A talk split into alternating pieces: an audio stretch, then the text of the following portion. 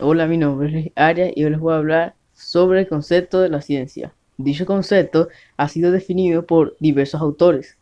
A continuación, escucharemos algunos de ellos, cada uno con un enfoque distinto, como filosófico, epistemológico y social. Sin embargo, en las tres definiciones se hace referencia al término de la ciencia, como el estudio que ha permitido resolver muchos misterios de la humanidad.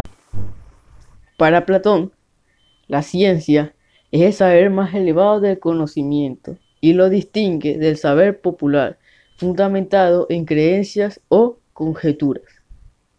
Mientras que para Mario Bunge, la ciencia es un conjunto de ideas racionales, verificables y falibles, para elaborar construcciones conceptuales del mundo, ya que el significado fáctico que se le asigna a los objetos formales no es una propiedad intrínseca de los mismos.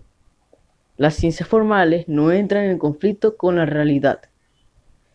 Finalmente encontramos la definición de la UNESCO. Para la UNESCO, la ciencia es la mayor empresa colectiva de la humanidad.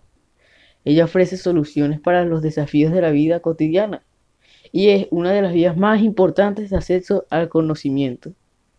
En conclusión, de acuerdo a las definiciones de los diversos autores, la ciencia es la raíz de todos los conocimientos, tanto astronómicos como físicos, entre otros.